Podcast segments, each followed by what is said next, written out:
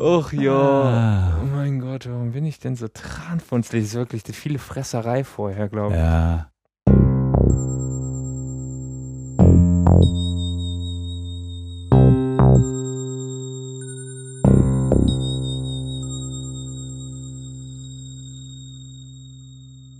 Und da dachte man, man hätte wieder ein bisschen Ruhe. Da kommt auf einmal die nächste Folge mega magisch daher. Folge 16. Wer hätte das gedacht? So kurz danach. Aber das meine ich immer, wenn ich sage, der Podcast erscheint unregelmäßig. Ne? Wenn der immer im Abstand von einem halben Jahr kommen wäre, dann wäre er ja nicht unregelmäßig, wäre er wieder regelmäßig. Nur eben, ne, wissen schon. Neben mir sitzt der Peter, den kennt er schon. Hallo Peter. Hallo Arne. Und wenn der Peter da ist, dann geht es meistens um irgendwas, was mit Darstellerei zu tun hat. Ne? Beim ersten Mal, als der Peter da war, hat er über seine Schauspielerei geredet. Beim zweiten Mal, als der Peter da war, hat er mit mir über Live-Rollenspiel geredet und darüber, wie man so damit anfangen kann. Und wir Heute reden wir über beides. Vielleicht. sozusagen, also ich meine, wir gehen ja ein bisschen tiefer ins Detail. Wir wollen nämlich ein bisschen darüber sprechen, was denn wohl so gutes Live-Rollenspiel ausmacht. Also wie man selber gut spielt oder was man so als gutes Spiel von anderen beurteilen würde.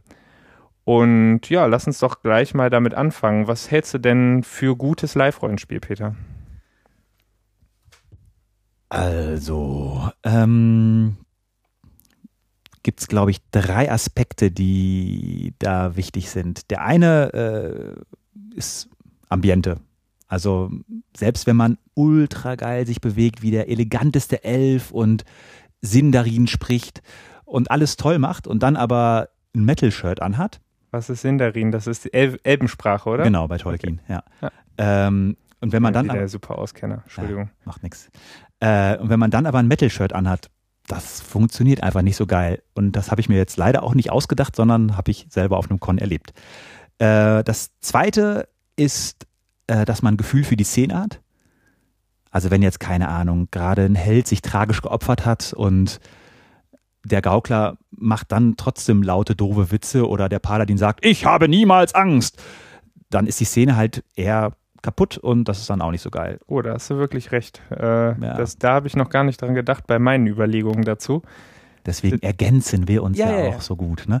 Und Punkt das, drei. Genau. Und Punkt drei ist dann, ähm, dass man den Wechsel hinkriegt von Raum nehmen und Raum geben. Also, weil wenn man jetzt einen super lauten Charakter spielt, der permanent immer erzählt und so, ja, dann ist das für die anderen eher langweilig. Und wenn man aber nie was sagt, ist das tendenziell nicht so schlimm, wie wenn man immer was sagt. Aber wenn das halt alle machen, dann passiert halt auch nicht so viel. Und das ist halt schön, wenn man merkt, ah, okay, jetzt kann ich gerade mal der Szene irgendwie ähm, einen positiven Beitrag leisten und dem Spiel. Und äh, das alles zusammen ist, glaube ich, also wenn das alle machen würden, das wäre toll. Also ich wieder. Es ich, fehlen allerdings noch ein paar Punkte. Natürlich. Ich fasse mal kurz meine zusammen, bevor ich an Arne übergebe. Also, also so, dass das Ambiente stimmt, Gefühl für die Szene und äh, Raum nehmen und geben können. Ich glaube nämlich, wir ergänzen uns da tatsächlich ganz gut. Ich äh, mit dem, also deinen Punkt Raum geben und nehmen können, den äh, habe ich fast äh, ganz ähnlich bei mir auch auf der auf meiner drei Punkte Liste. Oh. Äh, und zwar für mich ist einigermaßen wichtig, dass jemand in der Lage ist, seinen Charakter glaubhaft darzustellen, aber eben anderen Leuten auch überhaupt die Möglichkeit gibt, also den Raum gibt, äh, auch selber mit ihren Charakteren zur Geltung zu kommen. Also das ist, äh, ne, selbst wenn jemand total gut darstellen kann und äh, der glaubhafteste Schankwirt aller Zeiten ist, wenn er die ganze Zeit nur seine Schankwürdigkeit ausspielt und die Gäste irgendwie äh, da sitzen und überhaupt nichts zu, zu Wort kommen oder überhaupt nichts ausspielen können, dann macht das halt auch keinen Spaß. Genau, dann sollte der lieber ein Soloprogramm auf der Bühne machen, aber nicht zum Con fahren. Genau. Ähm, überhaupt, also daran knüpft eigentlich schon an, ein anderer wichtiger Punkt äh, von mir, äh, man spielt nicht nur für sich, sondern man sollte in allererster Linie für die anderen spielen. Also dafür im eigenen Spiel dafür zu sorgen, dass die anderen Spieler und Spielerinnen Spaß daran haben. Und äh, ganz wichtig meiner Meinung nach ist noch, dass man ähm, Grenzen erkennt und die dann auch respektiert. Und damit meine ich sowohl eigene Grenzen erkennen, also zu wissen, wie weit man überhaupt gehen möchte in einem Spiel und äh, nicht, also da einfach vorher schon mal so ein bisschen sich Gedanken drüber gemacht zu haben äh, und um dann nicht irgendwie für alle anderen an einem Punkt abzubrechen, wo gerade gespielt wird und es knifflig wird, und alle anderen stehen dann doof da, sondern vielleicht vorher schon zu gucken, ob man einen Bogen machen kann. Aber auch für andere Leute zum, ja, so zu versuchen, irgendwie ein bisschen Fingerspitzengefühl dafür zu haben, dass die, dass man eben nicht zu weit geht. Nicht jeder möchte alles immer spielen und in der Regel wird einem das schon auch signalisiert, da muss man auch drauf hören. Das sind so meine wichtigen Punkte. Also ich kann ja auch nochmal zusammenfassen, ne? Äh, den Charakter glaubhaft darstellen, aber auch den anderen den Raum geben, dass sie das können dann ähm, für die anderen zu spielen und nicht nur für sich und die eigenen und auch die Grenzen der anderen Leute zu erkennen und zu respektieren. Hat es eigentlich schon geil zusammengefasst. Das war's, danke und tschüss. Hahaha, ha, ha. das muss in jedem zweiten Podcast irgendjemand sagen. Aber natürlich würde ich das jetzt gerne noch ein bisschen äh, in die äh, bisschen, bisschen tiefer ausführen. Ich also, auch, ich auch. Du hast nämlich gerade gesagt, das ist, äh, du hast das tatsächlich schon mal so erlebt, dass jemand sehr gut spielen konnte, aber irgendwie keine brauchbare Gewandung. Klammer auf. Gewandung ist das Kostüm beim Live-Rollenspiel. Wir hatten da schon mal drüber gesprochen, aber ich äh, sage das lieber nochmal. Klammer zu.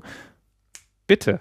Äh, erzähl doch mal, wie, wie war das? Also er ist tatsächlich mit einem Metal-Shirt rumgelaufen, oder? Ja, der hatte halt so eine irgendwie eine braune Hose, was jetzt irgendwie okay ist. Das war halt einfach so eine Alltagshose und hatte wirklich Turnschuhe und ein Metal-Shirt. Äh, er hat es immerhin auf links gedreht, aber der, der Aufdruck war so stark zu erkennen, dass man halt hinten die Tourdaten und alles noch lesen konnte und vorne halt diese Schrift und was weiß ich. Und das ist halt einfach.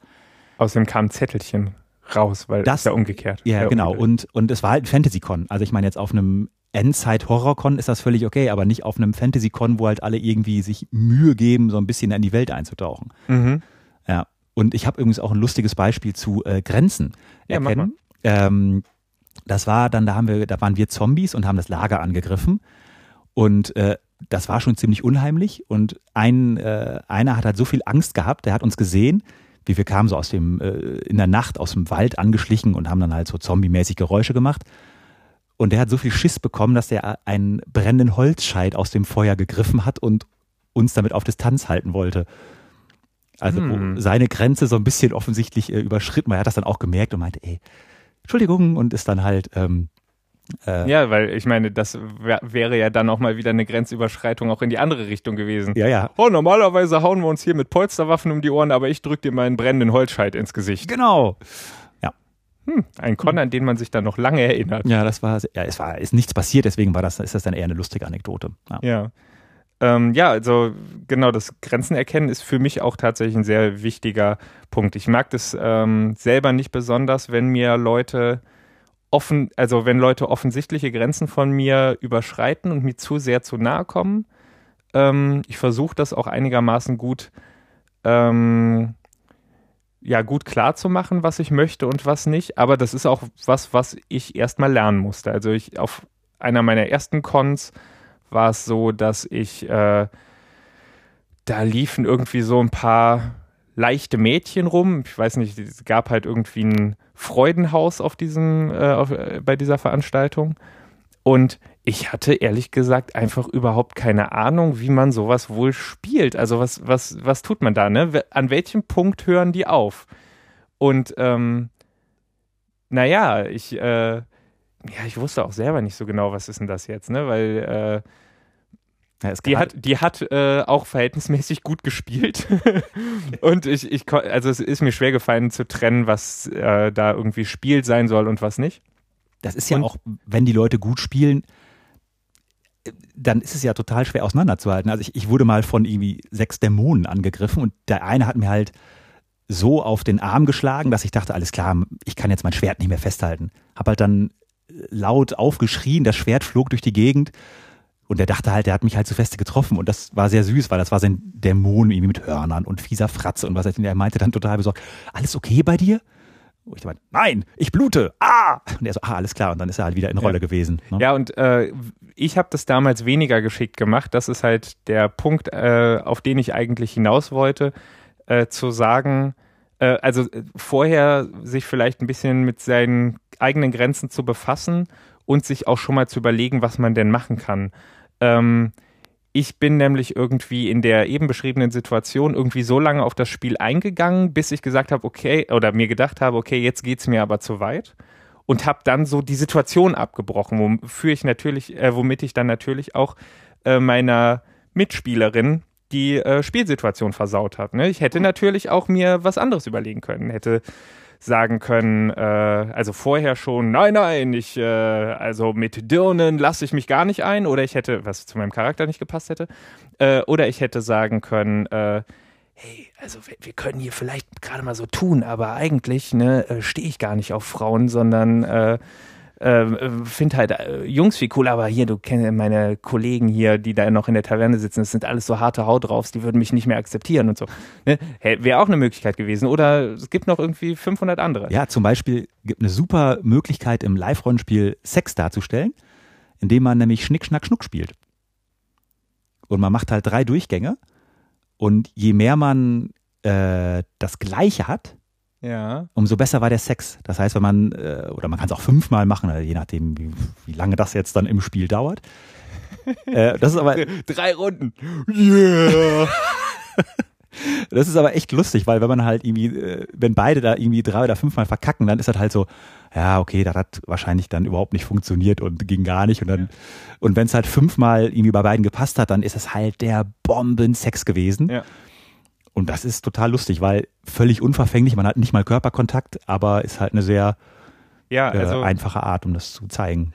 Das wusste ich, solches, also das war mir tatsächlich auch bis gerade noch neu, aber ähm, für mich war diese Situation halt, ich war überfordert. Die ist mir äh, tierisch auf die Pelle gerückt und ich ähm, wusste halt nicht, was da, was, was, was ich tun soll, ne? Und mhm. äh, hab dann hab dann halt irgendwie gesagt, so jetzt äh, hier, also natürlich irgendwie nett und freundlich, ne, aber halt so, äh, hier komm, das geht mir jetzt zu nah, äh, lass uns mal, lass uns mal aufhören. Ja.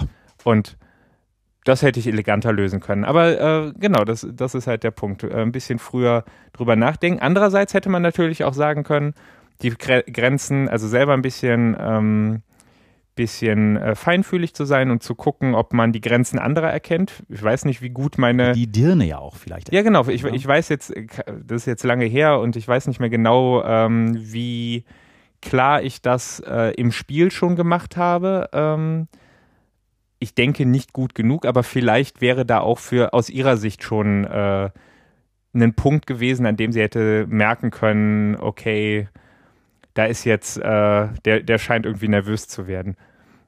Keine Ahnung. Ähm, Hätte aber einfach sagen können, äh, es kostet übrigens fünf Goldstücke. Ah ja. Hm. hm. Genau, das wäre übrigens auch noch eine gute Möglichkeit Na? gewesen. Ach scheiße, ich habe mein Geld vergessen. Situation gelöst. So, naja. Ähm, äh, ne, man, man, lernt eben auch sowas. Aber äh, deshalb, ich finde, das ist irgendwie eine einigermaßen wichtige Angelegenheit. Ähnlich übrigens bei Gewalt. Äh, Gewaltdarstellungen gehören ja auch ähm, wirklich viel zum Live-Rollenspiel dazu. Und da muss man auch, glaube ich, sowohl als der Ausübende als auch als derjenige, der vielleicht zum Opfer fällt oder sowas, ähm, sich vorher ein bisschen überlegen, ganz grob, man muss ja nicht äh, bis ins Detail sich alles vorher ausmalen, kann man auch gar nicht, aber sich mal grob überlegt haben, was halte ich denn eigentlich von Gewalt äh, und wie gut kann ich auch mit gespielter Gewalt umgehen? Was mache ich da? Halte ich mich vielleicht von vornherein ein bisschen da raus? Mache ich ja jetzt zum Beispiel eher.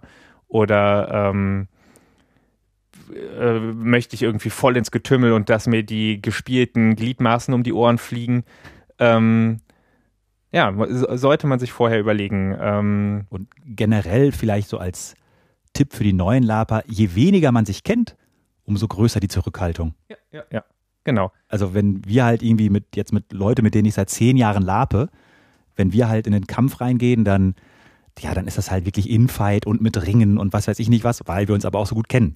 Und bei Leuten, die ich nicht kenne, würde ich das halt nie machen. Genau. Also ja, so, sowas ist mir zum Beispiel auch schon passiert. Da war irgendwie Kneipenschlägerei und irgend so ein äh, so ein ungeduschter Hau drauf hat mich in den Schwitzkasten genommen Schwitzkasten ist dann übrigens sehr wörtlich zu verstehen. Uh -huh. Und äh, das fand ich halt, ich habe das jetzt weiter gespielt, war auch nicht irgendwie total tragisch, hätte ich aber jetzt persönlich nicht bei jemandem Fremden gemacht. Also bei einem Kumpel von mir kein Problem, bei einem Fremden schon. Also ja, Grenzen erkennen. Ich glaube, haben jetzt alle verstanden, was ich damit meine. Also das finde ich, ist ein relativ wichtiger Punkt. Ähm, was find, hattest du denn noch bei dir? Auf, achso, du. Ja, aber dein Punkt mit, äh, äh, dass man für die anderen spielt, ultra wichtig. Weil das ist halt, weil das Schöne, sobald das mehr als einer denkt, entstehen so tolle Szenen, weil das sich halt gegenseitig extrem befruchtet. Mhm. Weil halt nicht dass dieses Ego-Ding ist, oh, geil, ich mach das, ich mach das, sondern wenn man das halt gegenseitig äh, sich da unterstützt, das ist großartig. Wächst halt dann total. Ja. Ähm, hast du da zufällig irgendwas, äh, irgendeine schöne Anekdote parat?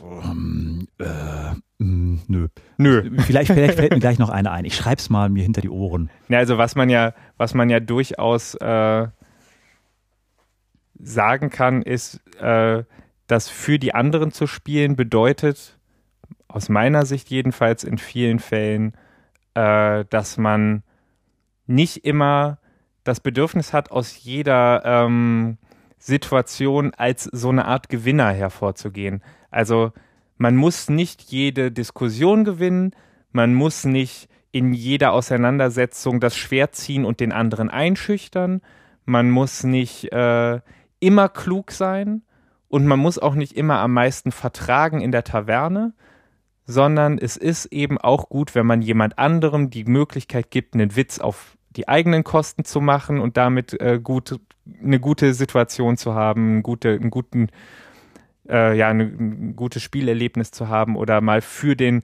man, dann, dann hat man eben mal eine Kneipen, Kneipenschlägerei, kriegt eine ans Kinn und geht einfach sofort zu Boden und liegt K.O. auf den Brettern. Was da passieren wird, da gibt es Aufruhr in der Kneipe. Der Typ kommt sich vor wie der härteste äh, Schlägertyp der Welt und. Und man hat direkt fünf Heilerinnen, die einen versorgen. Total großartig. genau. Und da ist man halt mal der Waschlappen, völlig egal man hat garantiert für eine gute Situation gesorgt. Das, genau, das ist mir gerade auch eingefallen. Äh, also das für die anderen Spielen, also das Gegenteil ist halt der Ultra-Power-Gamer. Der unbesiegbare Werwolf, Schaman, Erzpriester, Paladin, Elfen, Scharfschützen, Dieb. Du beschreibst gerade deinen Charakter, oder? Ja, genau. Äh, Habe ich lange, nein. ähm, weil es ist halt total langweilig, wenn einen nichts mehr stören kann, wenn man 50 Schläge aushalten kann und ja, Hand abgeschlagen, die wächst in zwei Stunden nach. Ich habe so eine tolle Regeneration und das ist halt langweilig, weil dann gibt man den anderen halt keine Möglichkeit, irgendwas zu machen. Es ist halt im Kampf viel spannender, wenn man selber auch die Treffer ausspielt, wenn man merkt, oh, ich, ich blute, ich bin verwundet, was weiß ich, dann ist halt plötzlich auch Dramatik da. Und ähm, genau, dass man halt nicht alle Rätsel sofort lösen kann. Ja, ich habe äh, Gift und äh, Rätsel lösen 200. Äh, ich kann das hier sofort sehen. Das ist halt einfach total langweilig. Ich würde da mal ganz kurz was ein, eingrätschen, äh, wenn das okay ist für dich. Ähm, und zwar, wenn du gerade schon mit äh, diesen ganzen Gift- und Rätsellösen 200 Gedöns ankommst, meinst du, ist es wichtig für gutes Live-Rollenspiel oder unterstützend, Regeln zu haben oder nee. Regelsysteme zu haben? Äh, jein, also es gibt halt eine Regel, das ist, finde ich, die aller, allerwichtigste. Du kannst, was du darstellen kannst. Mhm. Weil alles andere, also niemand, es gibt ja so Regeln, da hast du, das ist total abstrus, da hast du dann pro Körperteil drei Punkte, dann gibt es pro Rüstungsschicht nochmal anderthalb Lebenspunkte und keine Ahnung, dann hast du halt irgendwie eine Rüstung aus Leder, Kettenhemd und Panzer irgendwie zusammengesetzt. Und dann hast du auf der, auf der linken Seite siebeneinhalb Treffer, die du aushalten, aushalten kannst, bevor du verwundet bist. Rechts aber nur viereinhalb, auf dem Torso acht, aber an den Beinen nur drei. Also das hat sowieso keiner im, äh, auf dem Schirm, wenn er im Kampf ist. Das heißt, da geht's nur darum, dass man den Kampf halt schön ausspielt, weil mit Polsterwaffen kämpft man sowieso nicht realistisch. Das ist ja alles ein Spiel füreinander auch. Also gerade bei den Kämpfen äh, ist es total Banane, wenn man da aufs Gewinnen spielt. Also weil das halt alles total irreal, also surreal ist mit diesen total leichten Waffen und das ist ja alles, wenn man halt zum Beispiel einen Plattenpanzer trägt, merkt man Schläge auf dem Rücken nicht. Aber ich meine jetzt nicht nur das Kämpfen, sondern nee, nee, genau, allgemein, aber, äh, ähm, glaubst du, dass Regeln, ich habe hier gerade so einen, ähm, so einen Regelbuch in der Hand, das, äh, das für Live-Rollenspiel Regeln definiert, das ist äh, Dragon Sys heißt das. Äh, von Zauberfeder, also bei Zauberfeder ist das, äh, also in dem Verlag Zauberfeder ist das äh, erschienen. Sind jetzt so 80 Seiten, typisch rollenspielmäßig viel zu klein bedrucktes Zeug mit irgendwie, ja, auch so wie ja, das definiert, glaube ich, ich muss zugeben, ich habe das einmal irgendwie gelesen und das meist dann wieder vergessen.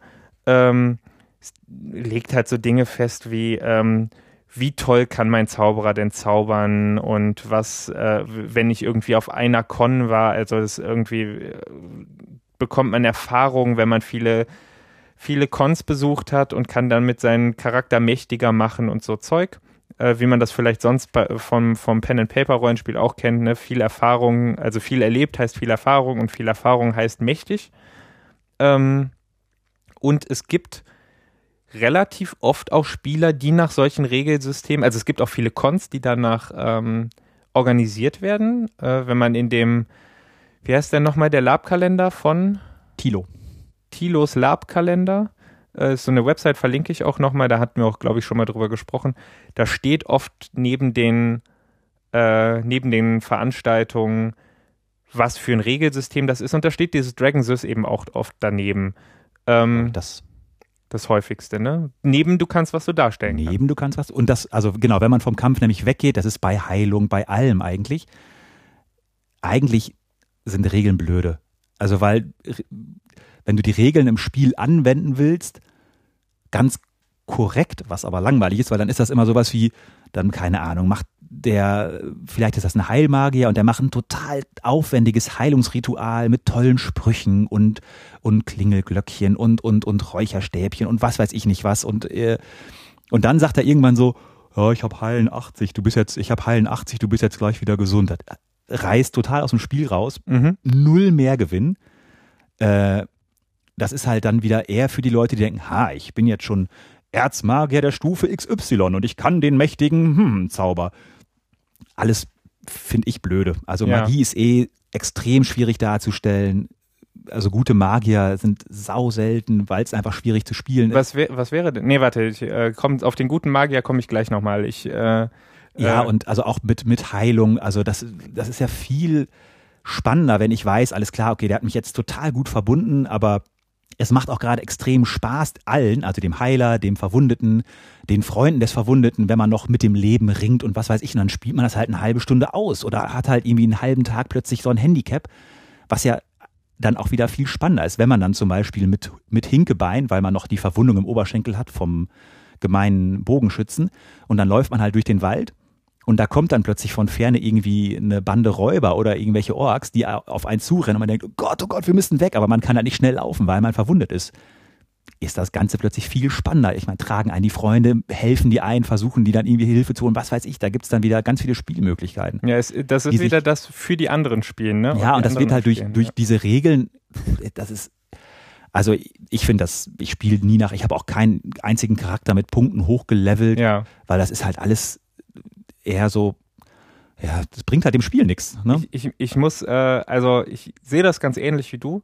Ich muss eine kleine Lanze schon brechen für die Regeln. Und zwar, als ich angefangen habe und meine ersten ein, zwei Cons besucht habe, haben die mir einfach geholfen. Die waren eine gute Stütze. Ich hatte keine Ahnung, wie erstelle ich denn. Ne?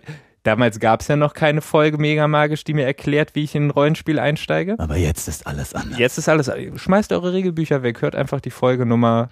Habe ich nicht im Kopf. Müsst ihr nachgucken. Ähm, nee, aber äh, da hat mir das wirklich geholfen. Da konnte ich äh, da reingucken und hatte einfach so eine Idee davon, was kann denn so ein Charakter eigentlich? Äh, was, was gibt es überhaupt für Möglichkeiten in so einem Spiel?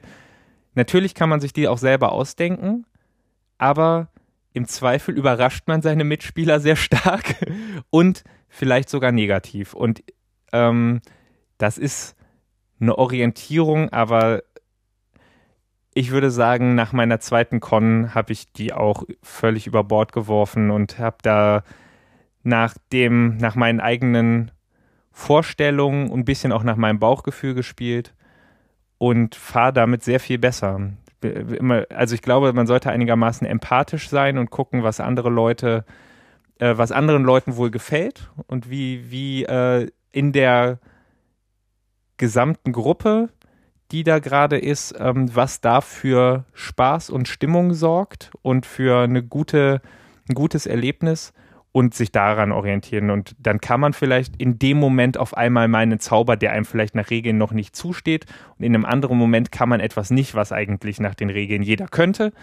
Aber wenn es gerade für die Situation gut funktioniert, dann spielt man halt so, wie, es eben äh, gut klappt. Ne? Ja, und also das ist ja zum Beispiel diese, also fast alle, wenn die Regeln im Spiel angewandt werden, hast du halt immer diese Unterbrechung. Also es gibt so Regeln, dass du dann mit deiner Waffe also viele Regeln gehen halt Zauber und Kampf, deswegen komme ich da auf den Kampf zurück, ähm, dass, dein, dass deine Waffe direkt Schaden macht. Das heißt, die durchdringt jede Rüstung. Dann hast du da jemanden, der gegen dich kämpft und der bei jedem Schlag sagt, eins direkt, eins direkt, eins direkt, was völlig absurd ist und das Spiel und den Kampf total blöd macht.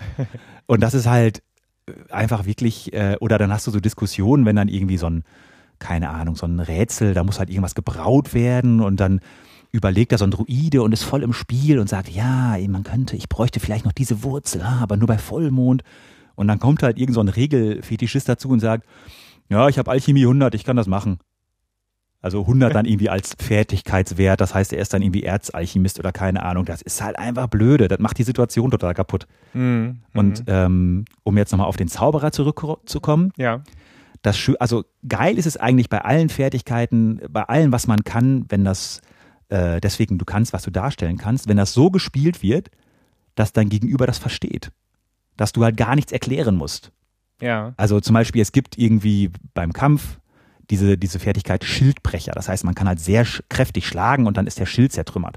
Wenn ich jetzt so einen riesigen Zweihandhammer habe und unglaublich weit aushole und dann aber ganz sachte trotzdem auf den Schild schlage, will ja niemand verletzen, ähm, und der Gegenspieler kann das dann direkt verstehen, okay, mein Schild ist jetzt wahrscheinlich kaputt. Oder ähm, bei Zauberern, äh, wie gesagt, und das ist leider schwierig, da muss man es eigentlich so machen, dass der Zauber so gut dargestellt ist und in dem Zauberspruch die ganze Wirkung klar ist. Also es gibt mhm. zum Beispiel so einen Zauber, der äh, fügt dann dem Opfer Schmerzen zu.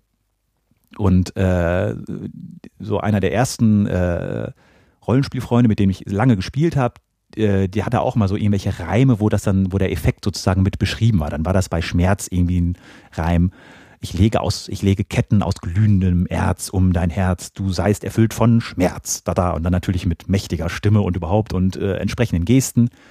Und dann weiß das Opfer direkt, oh, ich, ich fühle jetzt fünf Sekunden Schmerz und kann nichts machen und wälze mich auf den Boden. Okay, mir fallen gerade so viele schlechte Reime ein, die ich da verwursten könnte. Vielleicht sollte ich meinen Magier naja. Ähm, das Schöne ist, wenn man nämlich den Rheinland verkackt, dann kann man auch einfach ausspielen, dass der Zauber nicht funktioniert hat und man selber aha. plötzlich das Opfer ist oder dass man äh, ohnmächtig wird oder blind oder was weiß ich. Da hat man einfach dann direkt wieder. Ja, und schon wieder sind wir an dem Punkt für die anderen Spielen. Da hat ja. man es dann halt verkackt und kann trotzdem was draus machen. Und hat halt nicht, wie das sonst jetzt leider bei Dragons ist oder so, dann hast du halt irgendwie in der zweiten Reihe dann da Leute stehen, die dann halt so Softbälle werfen und sagen, Feuerball 2, Feuerball 2. Und ist dir sowas schon mal passiert eigentlich? Ich habe das mit diesen Magiern? Ja, also oh. Total, da war eine riesige. Scheinen immer auf die coolen Veranstaltungen ja, zu gehen. ich, ich labe halt jetzt schon seit fast 15 Jahren. Holy fuck. Ja, fast Alter fünf. Hase. Also damals, äh, als wir mit Lab angefangen haben. Genau, erzähl doch mal vom Polsterwaffenkrieg. Ja, äh, das war äh, 2000, kurz nach der Wende. Ähm, naja, also nee, da, ich hatte das wirklich, da war eine... 2000, kurz nach der Wende. Nach der Jahrtausendwende, Mann. Ach so. Ach. ähm, das war äh, so, da waren bestimmt 100 Leute in die große Endschlacht gegen den Dämon verwickelt und dann waren da wie üblich vorne irgendwie die Schildreihen und die Schwertkämpfer, dahinter die Lanzen und dann die Bogenschützen äh, und ganz dahinter dann irgendwie so ein paar Zauberer und auch eine merkwürdige Elfe, die dann irgendwie ein Zauberer auf der anderen Seite, das heißt, da waren ungefähr 60 brüllende, äh, kettenklirrende Leute dazwischen, die immer wieder rief, verwandelt in eine Kröte auf den Zauberer mit der grünen Robe. Hat er natürlich nicht gehört. Der war 30 Meter weg. Da ist auch nichts passiert. Die hat keine große Geste gemacht und dann wurde ihre Stimme immer keifiger und alle um sie herum schon. Du bist selber eine Kröte geworden. Der Zauber hat nicht funktioniert. Und sie immer, verwandelt in eine und so weiter. Verwandelt. Ja, da, das ist einfach ganz schön blöde. Also, ja. Und lustig. Ja, und es ist, und, und man muss sagen, wie in vielen Regelsystemen, das ist ja bei DSA auch, Zauberer werden dadurch dann tendenziell einfach viel zu mächtig. Also, und das ist ja auch, als ob ein Zauberer irgendwie so 50 Feuerbälle aus der Hand schleudern kann. Irgendwie. Das kann dann theoretisch, wenn man regelkonform spielt, vielleicht sein, aber es ist ja viel schöner, wenn, äh, also ich habe das zum Beispiel mal gemacht, der hat, der hat halt so Naturmagie gekonnt, mein, mein Charakter. Äh, und es gibt so einen Zauber verwurzeln. Dann kommen halt plötzlich Wurzeln aus der Erde und der, äh, das Opfer kann sich dann nicht bewegen. Mhm. Und ich musste dafür irgendwie erstmal, ich musste in die Erde reingreifen, ich musste irgendwie bestimmte Handbewegungen machen und dann halt noch so einen Spruch und ähm, auf, den, äh, auf mein Opfer dann zeigen. Das hat locker, würde ich sagen, zehn Sekunden gedauert. Das heißt, wenn das, äh, wenn das äh, gewollte Opfer dann schnell ist, ja, dann liege ich halt schon am Boden und bin irgendwie ausgenockt. Aber das macht's ja auch spannend. Also, mhm. äh, ja. Und die anderen habe ich leider zu Genüge erlebt. Verstehe. Ja, mir ist da wirklich wenig Scheiß passiert. Ich meine, ich war auf du, sehr du viel weniger. die richtigen Leute, die dich ins Lab eingeführt haben, Arne. Ja, und dich. Entschuldigung, aber ich musste das tun. Ich musste es tun. Nein, natürlich. Das ist, das ist sicherlich ein wertvoller Punkt. Äh, ich musste nicht großartig Veranstaltungen ausprobieren, sondern mir sind sofort welche empfohlen worden. Und äh, das macht sicher einen großen Unterschied. Ich habe diese ganzen, kenne diese ganzen Horrorgeschichten in erster Linie von anderen. Also von dir und von den anderen Leuten, äh, die schon sehr viel länger gespielt haben als ich. Ähm, ich habe selber wirklich klar, überall läuft einem mal jemand über den Weg und so, aber diese ganz schlimmen Sachen habe ich nie erlebt. Also ich erinnere mich da an äh, so einen, ja, weiß nicht, in mehrere tausend Euro Blech gehüllten äh, Superritter, ähm, der irgendwie alles konnte und unbesiegbar war in seiner tollen, auch noch zusätzlich verzauberten Rüstung und so. Aber naja, mit dem hat halt nachher auch kaum noch jemand gespielt, weil es macht halt keinen Spaß. Und, das äh, Witzige ist, selbst dann die, wenn dann äh, die NSCs die Orks spielen, die greifen den dann auch nicht mehr an, weil das auch keinen Spaß macht, ja. wenn jemand unverwundbar ist. Also unverwundbar habe ich ihm jetzt angedichtet, aber der ja, war halt einfach so super ja. gut in allem, dass äh, dass der halt tatsächlich meistens alleine dann abends in der Taverne saß und die anderen Spaß hatten. Äh, und das hat sich immer so ein bisschen von selbst geregelt. Ist natürlich dann auch schade für ihn, aber ähm, ja, man muss, man muss sich ja also einfach auch die Cons suchen, wo die Leute nach einem System spielen, auf das man selber Lust hat. Ja, ja. Weil für manche, die, die finden das halt geil, dass sie dann sagen so, ah, ich kann jetzt einen Feuerball mehr und ich habe fünf Magie Magiepunkte, weil ich jetzt wieder neue Erfahrungspunkte habe. Die finden halt dieses Leveln so geil, dass das äh, ja. Live-Rollenspiel denen gar nicht so wichtig ist. Aber ja, die wollen, also, das ist jetzt eine äh, platte Unterstellung, aber ich glaube zumindest einige von den Leuten, die wollen halt Fight und gewinnen haben halt irgendwie noch nicht mitgekriegt, dass die dann auch Paintball spielen gehen können oder sowas und machen dann, oder vielleicht ärgern sie sich, dass Paintball äh, nicht in einem Fantasy-Setting ist, wo doch Herr der Ringe viel geiler ist als irgendwas mit Schießen. Counter-Strike, Team Fortress 2, ähm, yeah. Ja, äh, ne, und äh, das, das äh, kann wirklich ein Punkt sein, aber natürlich, wenn man dann äh, auf eine, wenn man eine Con findet, wo alle so drauf sind, ich glaube, ähm, relativ viel ist das bei diesen Endzeitsachen, ne, wo die sich die ganze Zeit mit den äh, ähm, Nerfguns? Mit den Nerfguns abballern. Nie. Nein? Ah, ja, wir, klär mich auf. Also wir haben ja ein paar Mal in so einem äh, Bunker gespielt und dann äh, mit äh, Software. Mhm.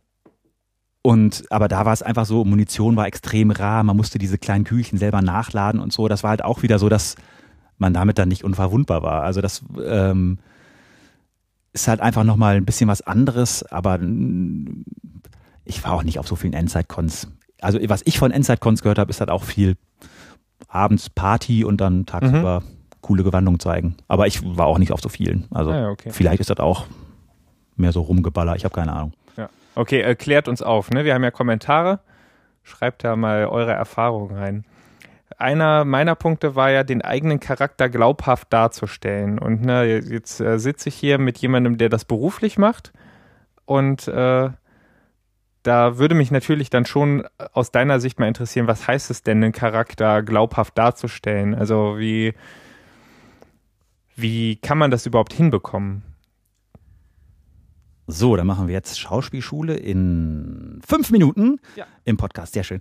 Äh, also das Ja, wenn, wenn schon, denn schon. ja, äh, ist natürlich auf einem Con einerseits schwieriger, weil man jetzt viel, also man weiß ja nicht immer, was passiert. Ähm, aber die Rollenarbeit ist so gesehen ja dann doch natürlich auch schon wieder ähnlich. Äh, also eine Sache, die man ja oft sieht oder die man schnell macht, dann vielleicht, wenn man denkt, ha, ich spiele jetzt einen, einen äh, Ritter, der ist immer gut.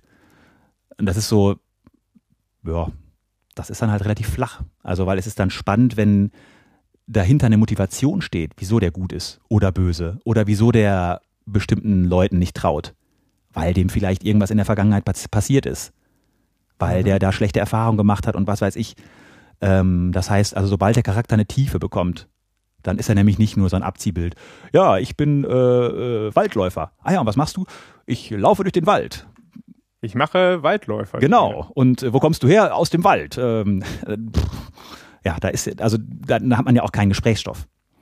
Ähm, was ja auf dem Lab oder generell beim Rollenspiel Klischee trifft aber oft zu, dass dann immer, ja, meine Eltern wurden umgebracht und dann bin ich in die Welt gezogen und habe dies und das gemacht. Und zwar von Orks, darum hasse ich die ganz besonders. Genau, äh, das ist so der Klassiker, den witzigerweise auch alle sofort nach ihrem Namen erzählen. Sag mal, hallo, mein Name ist Cedric, äh, meine Eltern wurden von Orks umgebracht und seitdem bin ich äh, Wanderer und Abenteurer. Wo man denkt, hm, das wird man ja wahrscheinlich jetzt nicht direkt immer jedem so erzählen. Also, ähm, Nein? wahrscheinlich Aber Peter, ich bin Arne. Meine Eltern wurden von Orks umgebracht und seitdem mache ich Podcasts und äh, hasse Orks. Ah, dann äh, lass uns doch zusammen podcasten und Orks hassen. Bei mir ist es genauso. Oh, wie ich diese Orks hasse. Ja, Orks sind doof. Ah.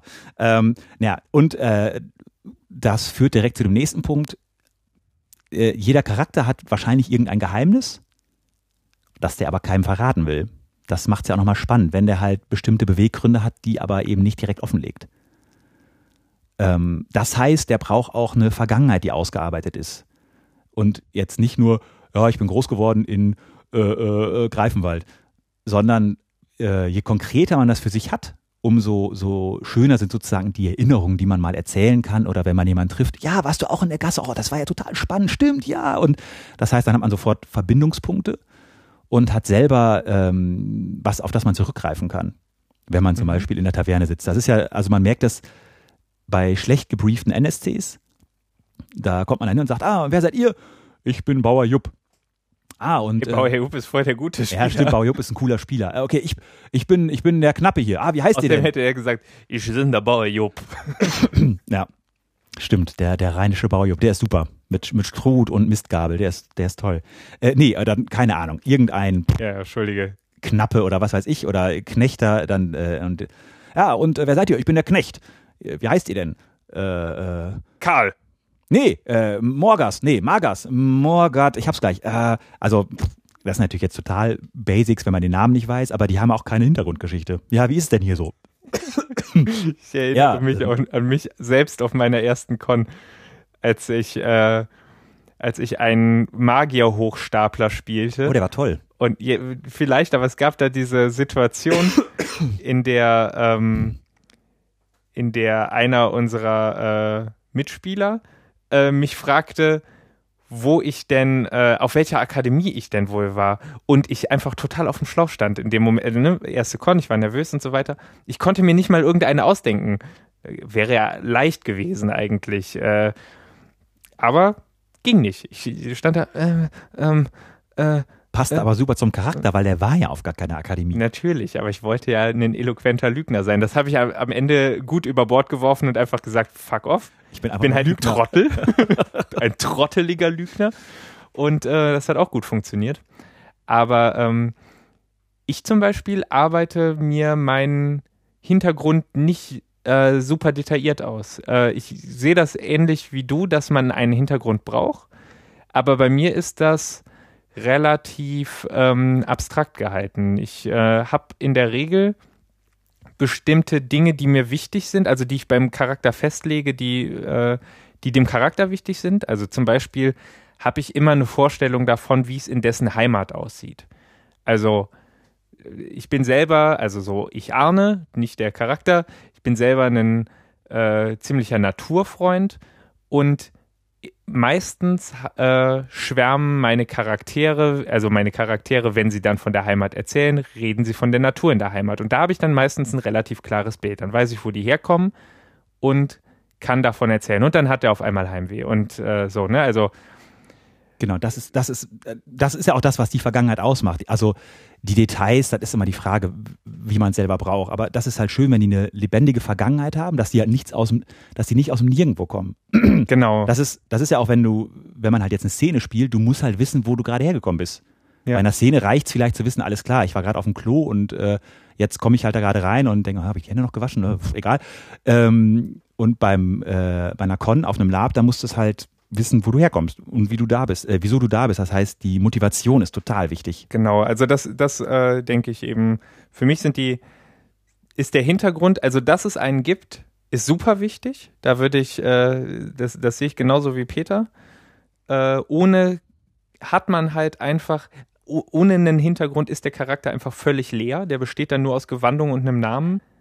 Wenn wir aber äh, einen groben Hintergrund haben, dann kann man daraus eine Geschichte erzählen. Und das kann zum Beispiel, Entschuldigung, sowas sein wie, äh, hat er Geschwister oder sucht, also klassisch ist auch, man sucht vielleicht seinen Bruder oder, aber das ist auch toll, wenn, wenn der plötzlich so, also, äh, oder vielleicht hat er auch eine Frau zu Hause oder ähm, soll das Geschäft vom Vater übernehmen, will aber erst noch mal ein Jahr was erleben oder, also mhm. dadurch hat man ganz viele, ähm, was damit nämlich immer verknüpft ist, äh, ähm, Möglichkeiten für eine Motivation.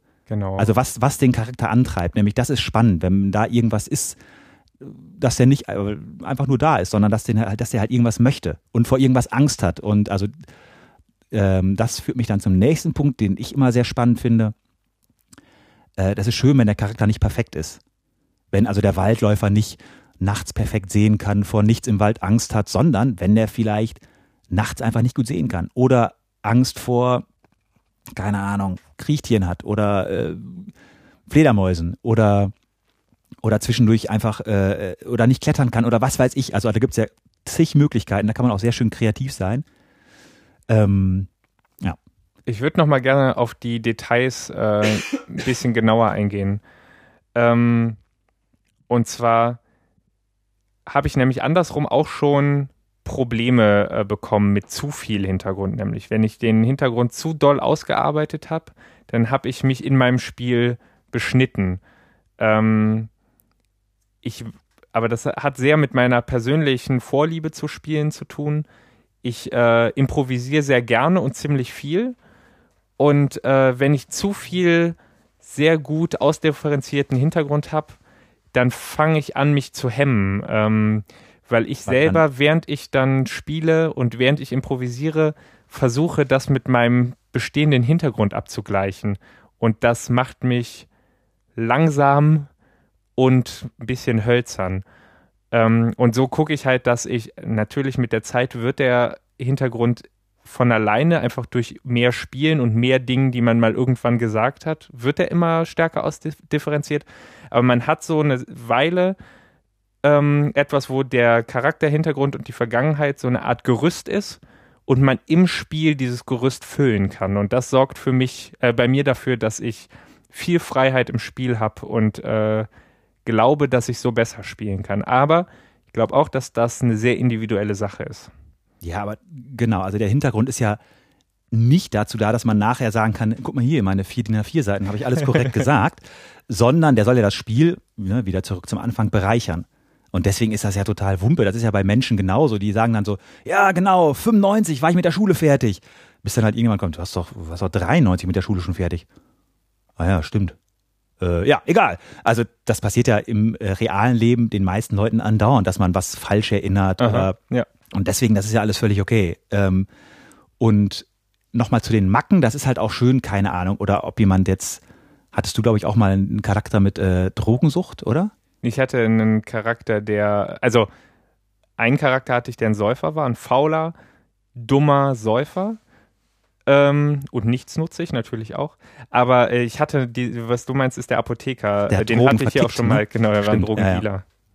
Genau. Ja, und das ist halt ähm, auch nochmal schön, wenn das halt nicht, wenn jetzt der Krieger halt nicht nur durch und durch gut und überall mutig und was weiß ich ist. Also wenn die halt Ecken und Kanten haben, das ist halt schön. Mhm.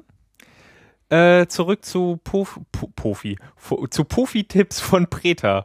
Ähm, hast du noch was? Also ein Hintergrund ist wichtig, sagst du. Äh, Sehe ich genauso. Was würdest du noch sagen? Was unterstützt das Spiel? Ja, wenn man halt eine Motivation irgendwie, wenn der Charakter irgendwas möchte, wenn den halt irgendwas antreibt. Ja. Und was halt toll ist, wenn der halt äh, soziale Verbindungen hat. Die Mhm. können also zum einen halt sozusagen nicht auf der Con sein, sondern halt, dass er die für sich denkt, dass ja, aber ich, nee, das ist zu gefährlich, das kann ich nicht machen. Ich habe meiner Frau sp- versprochen, dass ich sicher nach Hause komme. Ich gehe nicht in dieses Labyrinth. Und du Mhm. musst aber mit, du bist der Einzige, der das schafft. Und dann gibt's halt wieder so einen schönen Konflikt.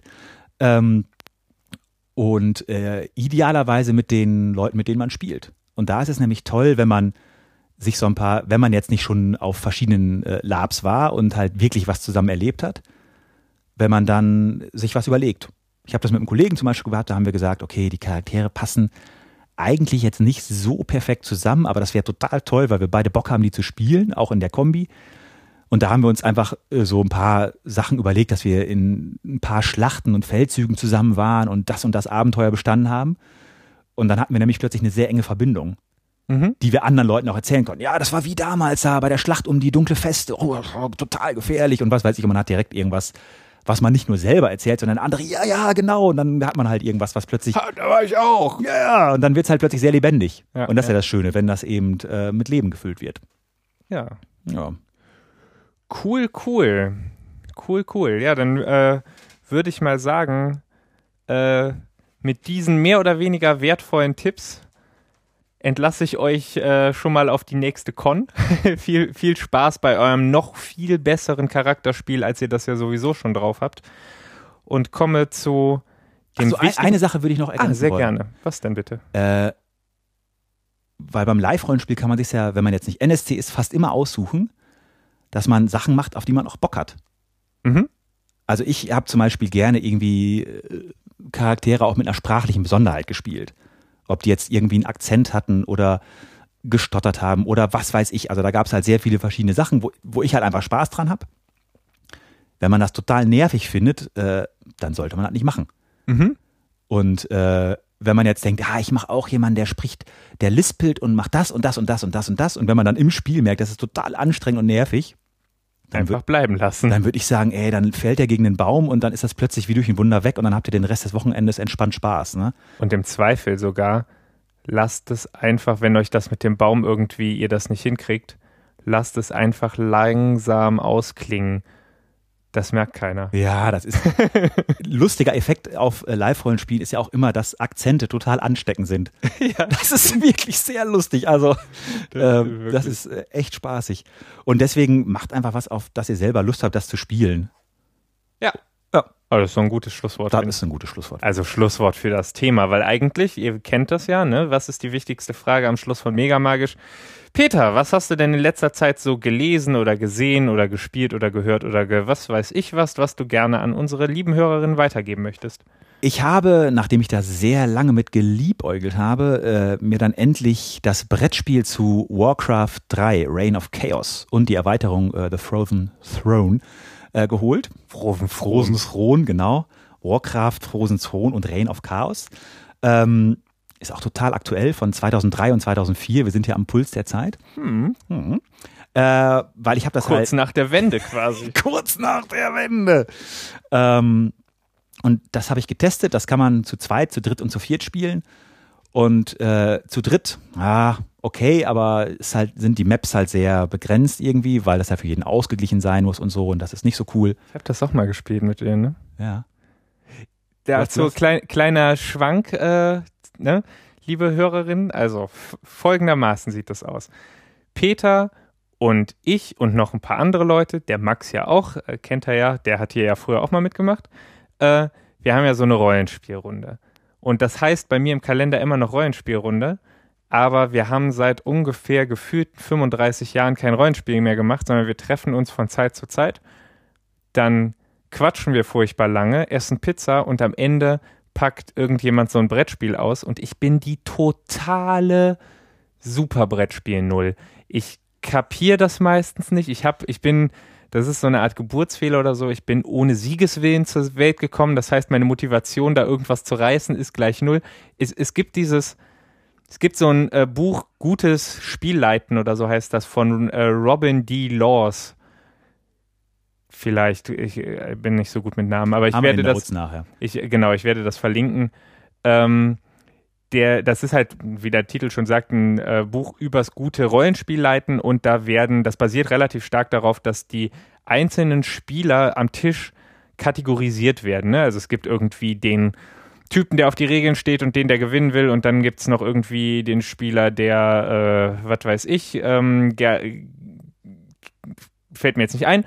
Aber es gibt auch die Kategorie des Spielers, der gerne mit seinen Kumpels abhängt und eigentlich ist es ihm egal. Und wenn es ans Brettspiele spielen geht, ich bin dieser Spieler, der nur dabei sitzt, weil er gerne mit seinen Kumpels abhängt. Und meistens verliert Arna auch richtig gut. Also schnell und mit Abstand. Ja, die anderen weinen. Ich weiß nicht warum, aber es ist so. Nein. Äh, nee, aber äh, deshalb kann ich mich jetzt nicht äh, klar dazu äußern und du musst jetzt noch ein bisschen genauer erklären, was ist denn das jetzt für ein Spiel? Also ist das genau wie das äh, Videospiel, das ich natürlich früher sehr gerne gespielt habe. Ist es ein äh, Strategiespiel auch? Genau. Ne? Ein Strategieaufbauspiel ist schon relativ nah am, äh, am Computerspiel. Man hat halt dann eine von den vier Rassen, äh, Elfen, Untote, Orks oder Menschen. Die können halt ähm, Basen, die haben halt eine, eine Hauptbasis und können dann noch äh, andere Basen dazu bauen. Helden gab es auch, oder? In der Erweiterung gibt's dann auch Helden. Ah, okay. Genau. Und äh, in der Erweiterung sind auch die Einheiten so ein bisschen angepasst, weil die sind im Grundspiel etwas unausgeglichen. Da sind halt die Fernkampfeinheiten der äh, Nachtelfen so ein bisschen zu mächtig. Äh, ja, und du musst Völlig realistisch. halt. Ja. Mhm. Ähm, ja, ja, ja. Hast du mal Legolas gesehen, Alter? Hey, der, ist, der ist total geil, ich weiß, aber. Maschinengewehrbogen, Mann. Äh, Ähm, äh, da gibt's übrigens dieses Hammer-Video, ja, läuft ja gerade durch alle Kanäle von diesem Typen, der Bogenschießen macht. ja, ja, dieser Däne, ne? Ja, Der Hammer. Däne. Der Däne. Ähm, genau, und so schießen die Elfen dann Aber das auch. kann im ich jetzt auch nochmal raussuchen und verlinken. Genau. Aber mache ich gerne. Ist wirklich, Habe ich, sieht hab ein in bisschen meinen hampelig- Favorites. Ist, äh, sieht ein bisschen hampelig aus, was der macht, aber es ist mh, echt beeindruckend und es wird, das könnt ihr dann immer euren äh, Spielleitern beim Rollenspiel äh, vor die Nase halten, wenn der sagt, ey, so ein Schuss niemals. Oder, man zeigt dir nur diese eine Stelle und sagt, oh, der kann das auch noch. und der ist echt. Und der ist nicht mal ein Elf. Genau, Ja, obwohl man weiß. ist ein Däne. Ah, ja. Ähm, Also Warcraft, äh, genau, man baut halt Einheiten auf und kämpft dann halt gegeneinander. Also letztendlich muss man halt den anderen platt machen. Und man kann halt 1-1 spielen oder 2 gegen 2. Ich weiß gar nicht, ob man 4 gegen 4 und da gibt's halt noch Szenarien, die habe ich noch gar nicht alle durchgespielt, aber das ist nett. Also das ist leider nur noch äh, ähm, in zweiter Hand verfügbar, also es ist halt nicht mehr, äh, genau, aber das ein Sammlerstück. Ein sozusagen. Sammlerstück, Ja. ja. Ähm, ich habe mal wieder einen Comic mitgebracht, beziehungsweise eigentlich zwei. Ähm, und zwar für die Doctor Who-Liebhaberinnen unter euch. Ich, äh, also irgendwann war dieser Punkt, die, äh, die äh, vorletzte, also der, der, äh, unser Doktor hier, äh, Matt Smith, wurde gerade abgelöst und ich wartete auf die achte Staffel und irgendwie, ah, nein, ich brauche mehr Doktor-Content. Und dann fiel es mir irgendwie ein, der Doktor, das ist doch perfekt, um Comics zu machen. Und warum habe ich eigentlich noch nie nachgeguckt, ob es Doctor Who Comics gibt? Natürlich gibt es Doctor Who Comics, also es gab zum einen, es gibt ja dieses Doctor Who äh, Magazine und so, da gab es immer Comics drin, aber also dafür bin ich dann doch nicht bekloppt genug, um mir diese ganzen alten Magazine äh, zu besorgen. Aber es gibt tatsächlich auch äh, zwei äh, Langcomics mit Doctor Who, wie er eben von Matt Smith gespielt wurde. Ähm, das wäre einmal The Dalek Project und äh, The Only Good Dalek. Ähm, die sind super. Also ich hatte echt großen Spaß, die zu lesen. Äh, das ist jeweils wie, ja, weiß nicht, äh, so wie eine Doppelfolge, würde ich sagen. Es ist äh, richtig schön, die Charaktere funktionieren gut, die Geschichten sind schön erzählt. Ähm, das möchte ich äh, euch sehr empfehlen. Ist bei BBC Books erschienen, natürlich. Ähm, und ist toll. Es gibt auch noch zu den letzten drei Doktoren Heftchenserien. Ähm, ich habe die Heftchen auch zu Hause rumliegen. Ich habe die noch nicht gelesen, weil ich habe das ja schon öfter mal erwähnt. Heftchen lese ich nicht so gerne, ähm, weil die so kurz sind. Ne? Da habe ich mich gerade eingegroovt und dann ist das Heftchen zu Ende und ich muss einen Monat warten. Deshalb warte ich immer, bis ich so fünf, sechs Stück habe und lese sie dann hintereinander weg. Und von den Doctor Who-Heftchen habe ich noch nicht genug. Aber wenn die da sind, dann werde ich sie lesen und dann werde ich auch davon berichten. Ähm, diese beiden hier, The Only uh, Good Dalek und The Dalek Project, möchte ich euch empfehlen. Die sind ganz großartig. Ähm, ich habe auch noch was und zwar ähm, habe ich das gerade den zweiten Band und zu Ende gelesen, den dritten angefangen von der ähm, Expanse-Serie, wie das äh, anscheinend ausgesprochen wird, von James Corey, wo sich ja unter anderem auch J.J. Abrams hinter verbirgt. Ach. Ja, und äh, sehr spannende Science Fiction mit äh, coolen Charakteren und einer ziemlich spannenden Geschichte und es macht echt Spaß. Und das kommt dieses Jahr anscheinend als Fernsehserie raus. Da sind erstmal zehn Folgen geplant, ich glaube einstündig. Erscheinungsdatum stand noch nicht fest, aber das lohnt sich erstmal anzugucken. Der Trailer sah jetzt ganz, ganz gut aus. Was ist denn das für Science Fiction? Also ich meine, das ist Raumschiffen so und so. Ah, also aber ja, aber ja. Ist, was spannend ist, also ähm, gibt es bestimmt auch einen Fachbegriff, den ich gerade nicht weiß. Das ist halt nicht so, dass die plötzlich im tausend Sonnensystem sind, sondern die Menschen haben es halt geschafft, den Mars zu besiedeln mhm. und so ein paar Monde um den Jupiter rum und was weiß ich. Aber das wirkt halt alles noch so ein bisschen, ist auch schön bei Science Fiction, aber es wirkt realistischer. Also es ist nicht ganz so weit weg in der Zukunft. Genau. Und, äh, halt auch jetzt so ein bisschen wie dann Low Fantasy noch eher an der Welt dran ist äh, ja. wie High Fantasy. Und das ist, ja, also ähm, das ist echt nett. Und eher so Politkram oder Action oder ähm, was haben wir da? Äh, ach, so eine Mischung, ne? Das ist echt, also ein bisschen ähm, Detektivgeschichte mhm. und dann eine ganz gute Mischung aus Action und Intrige und allem. Okay. Und also Weltraumschlachten und. Sollte ich das auch lesen oder reicht das, wenn ich mir die Serie äh, was denke? Also ich meine, du hast die Serie jetzt auch nicht gesehen, aber ich meine, es gibt ja so Sachen, von denen ist man der Meinung, muss man gelesen haben, scheißegal, ja, was noch kommt. Nee, ich, also lesen lohnt sich auf jeden Fall, weil das, ich finde ja zum Beispiel Game of Thrones, mhm.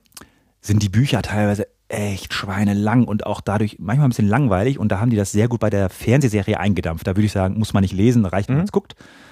Ja, die gut, Expanse. sagst. Ich habe es nämlich noch nicht gelesen. Ja, also gerade jetzt die, ich glaube, Band 4 oder 5, ey, oi, Witzka.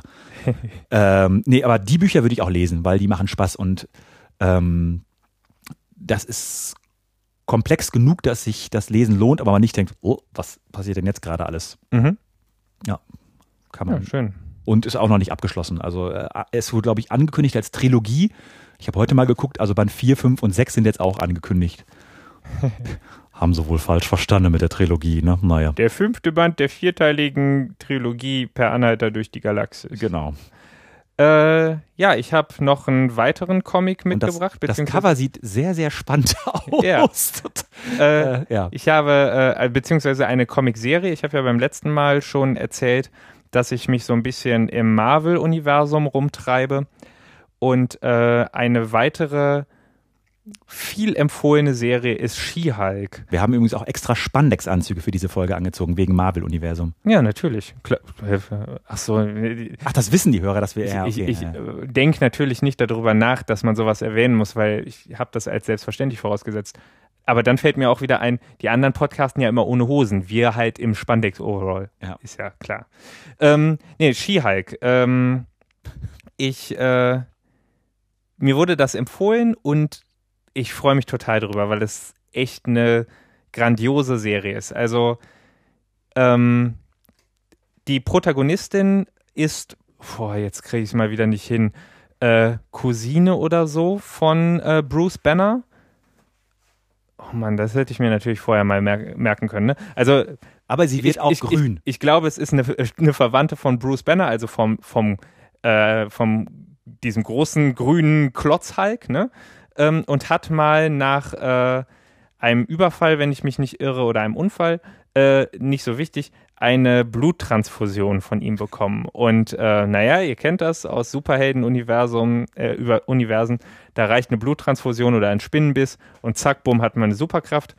Ähm, das ist aber nicht ihr einziger, nicht das einzige, was sie ausmacht. Also es ist nicht so, dass sie jetzt einfach grün ist, denn sie ist grün. Sie ist auch immer grün, tatsächlich. Ein immergrün. ähm, und äh, nee, sie ist außerdem einfach so schlau und tough und sau cool und witzig und eben auch grün. Ähm, die arbeitet als Anwältin, ähm, die neue Serie, also ne, ich habe ja schon mal gesagt, ich lese das, seit es diesen, diesen äh, Reboot im Marvel-Universum äh, gab. Die äh, neue Serie startet mehr oder weniger damit, dass äh, sich herausstellt, dass sie in der Anwaltskanzlei, in der sie gearbeitet hat, irgendwie nur ähm, untergebracht ist, weil die anderen äh, untergekommen ist, weil die anderen Anwälte, die Seniorpartner, der Meinung waren, dass sie ordentliche Fälle ranschleppt.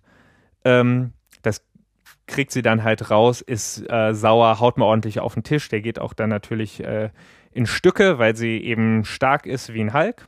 Ist ja auch ein Hulk.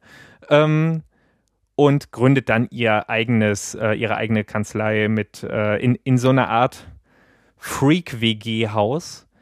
Und ähm, das ist außerdem ein ganz, ganz äh, schöner Aspekt an dieser Serie. Äh, in diesem Haus und in ihrer Kanzlei und in ihrem, ihrem Umfeld allgemein, sie ist einfach sozial total cool eingebunden. Da gibt es immer irgendwelche witzigen und interessanten Sachen, irgendwelche schrägen Beziehungen zu irgendwelchen Leuten und so. Das ist nicht dieser typische Superheldenkram, wie man den sonst so kennt. Ich habe ja schon mal gesagt, ich bin sehr DC geprägt irgendwie. Ähm, nicht diese typischen Geschichten, äh, Frau, Schwester, Freundin, Mutter von XY wurde von Bösewicht gefoltert, ermordet, entführt, irgendwas anderes hier einsetzen, muss gerettet, gerecht, gerecht oder ge, ähm, äh, ja, weiß ich nicht, äh, gesühnt werden, das ist dasselbe wie gerecht, ne? Ähm, genau, aber merkt ihr schon direkt wieder der Bogen zu, was macht gutes Rollenspiel aus, ne? Figuren und so. Ja. also, She-Hulk ist lustig und toll und solltet ihr lesen. Und das Cover ist, sieht sehr lustig aus, ist, kann ich jetzt schon empfehlen. Genau, es ist auch, äh, ich finde, es ist auch sehr schön gezeichnet. Also es ist ein, auch ein bisschen albern und so. Ich mag das. Also guckt euch das mal an. Ist super. Schön. Hast du noch irgendwelche Termine oder Ankündigungen in nächster Zeit? Nö. Nö. Nö. Ich nämlich auch nicht. Dann wünsche ich euch viel Spaß bei eurem nächsten Live-Rollenspiel. Wenn ihr noch keins habt, kümmert euch mal drum. Die Saison beginnt in wenigen Monaten. Ihr habt genug Zeit, euch noch eine. Äh, ne, ne, was denn? Ja, die Saison ist rund ums Jahr eigentlich, oder? Das behauptest du jetzt, aber die meisten Leute spielen von Frühling bis Herbst. Das stimmt, obwohl gerade Silvestercons eigentlich echt nett sind. Silvester ist aber auch gerade vorbei. Na, jetzt wo du sagst. okay, die Saison beginnt Ostern. Oder und äh, bis dahin könnt ihr euch noch eine gute Con raussuchen. Schnappt euch ein, zwei Freunde und Freundinnen. Genau, und wenn, wenn Fragen ab, sind oder was, ab in die Kommentare. Genau, überhaupt. Ne? Wir haben sicher wieder jede Menge Scheiß geredet.